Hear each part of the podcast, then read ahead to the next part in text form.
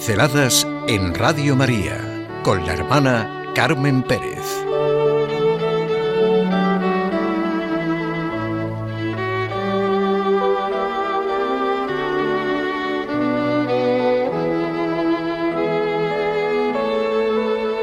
Nuestros pobres medios al servicio del Evangelio. El Papa Francisco nos hace sentir todo en nuestra vida como una riqueza para compartir, no para acumular o ignorar. ¿Qué es lo que realmente testimonia a Cristo, Él, la suprema riqueza? Lo que realmente, en cambio, testimonia en nosotros, lo que da sentido a la vida y a la muerte, a las relaciones humanas. ¿Quién da testimonio de Jesús de Nazaret? ¿Qué da en nuestra vida testimonio del Señor Jesús? En nuestros pobres medios descansa el testimonio del Evangelio, en nuestra vida diaria con todas sus circunstancias. Las palabras de Jesús de Nazaret tienen la misma fuerza en todas las épocas. Son los pobres medios de cada persona los cauces de la suprema riqueza. Poneos en camino, Mirad que os envío como corderos en medio de lobos. No llevéis bolsa, ni alforja, ni sandalias. Cuando entréis en una casa, decid primero paz a esta casa, bueno, y las bienaventuranzas. Sí, en nuestros pobres medios descansa el testimonio del Evangelio. Decíamos, en nuestra vida diaria con todas sus circunstancias, buscad ante todo el reino de Dios y su justicia, y lo demás se os dará por añadidura. No se puede desconocer el valor y las necesidades de aquellos a los que se quieren y a los que se quiere ayudar. Por eso, lo que importa es el testimonio de nuestra vida para la suprema riqueza que se nos comunica y a la que estamos llamados. Lo que decía Santo Tomás de Aquino, no se puede testificar acerca de algo a no ser por el modo en que se participa. La vida atrae, como atrae la alegría, la bondad, la veracidad. Nada extraordinario puede salir de alguien que no habla de corazón a corazón. No se puede llegar a nada si antes no se llega al corazón humano. ¿Y no están estos medios al alcance de todo hombre de buena conciencia y buen corazón?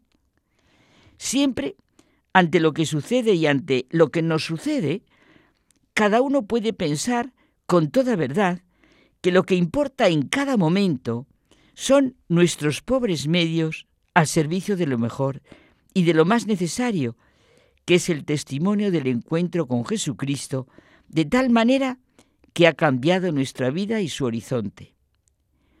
Si esto no ha sucedido, ¿cuál puede ser nuestro testimonio? ¿De qué damos testimonio? Porque se presenta el cristianismo que se vive al Cristo que se ama, lo que la fe sea para nosotros. En el fondo, aunque de momento parezca hasta una contradicción o una paradoja, en lo que realmente creemos es en los medios humildes y repetidos que están al alcance de cualquier hijo de Dios, en la oración, en la buena intención ante la vida, en la fidelidad, en el respeto, en la veracidad, en la gratitud, en la generosidad, en ese trabajo bien hecho.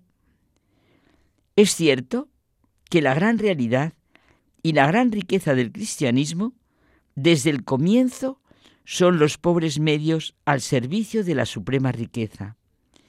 Esa es la historia real de tantos y tantos testigos de Cristo, de tantos y tantos santos. Todos sabemos y la historia está ahí, los pobres comienzos de las grandes obras realizadas por la Iglesia en favor de la humanidad. El amor a Dios y el amor al prójimo forman un solo mandamiento. No se puede amar a Dios sin amar al hermano, y no se ama en verdad al hermano sin amar a Dios. Son las palabras y los testimonios de los que trataron a Jesús y vivieron con él. Dios es amor. De ahí se deriva la necesidad de creer en el amor y de amar a Dios y al hermano, porque es una unión inseparable. Esta es la gran riqueza y el gran medio al alcance de todo ser humano. Desde luego que la vida, fecundidad y riqueza del cristianismo no depende de lo que el mundo considera los grandes medios. Me ha gustado mucho este punto de vista, tal como lo explica Fabriz Azhad. Los medios temporales, ricos y pesados, de la potencia mundial están subordinados a los medios temporales pobres y ligeros del apóstol, lo que decíamos, no llevéis bolsa, ni alforja, ni sandalias. Nos recuerda lo bien que expresó Maritain el peligro que podemos tener en la nueva evangelización de olvidar los medios que la sabiduría encarnada, Jesús de Nazaret, vivió y comunicó a sus apóstoles y discípulos. No se puede prescindir de la cercanía, del trato de amistad, del amor. No se puede reducir la novedad del Evangelio a las viejas tentaciones de siempre, pero ahora con otros medios. ¿Cómo se va a predicar la fe, el amor al prójimo, con armas de propaganda masiva? Precisamente en estos momentos de la digitalización, del anuncio, de la comunión de banda ancha, hay que insistir en la permanente novedad del encuentro personal, del lema de San John Henry Newman, el corazón habla al corazón. No podemos confundir los medios propios del mundo que manifiestan poder, dominio, con lo que es la difusión de la buena nueva, del amor al prójimo. Es evidente que es absurdo despreciar los medios de hoy, son necesarios porque forman parte del tejido de la vida humana, pero precisamente por la salud de todos, por la verdadera humanidad del hombre, hay que ponerlos al servicio de lo que es esencial. Todos los medios más poderosos, ricos, pesados, hay que ponerlos al servicio de los humildes, pobres, ligeros medios del apóstol, de la persona. Es en el tú a tú, en la experiencia que se comunica, en el testimonio que se transmite, donde está la fuerza. La categoría de público es artificial.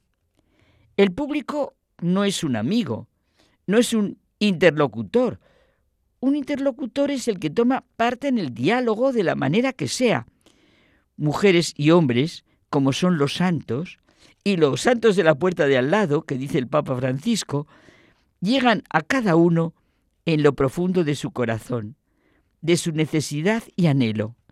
Pues sí, nuestros pobres medios para la suprema riqueza, nuestros pobres medios al servicio del Evangelio.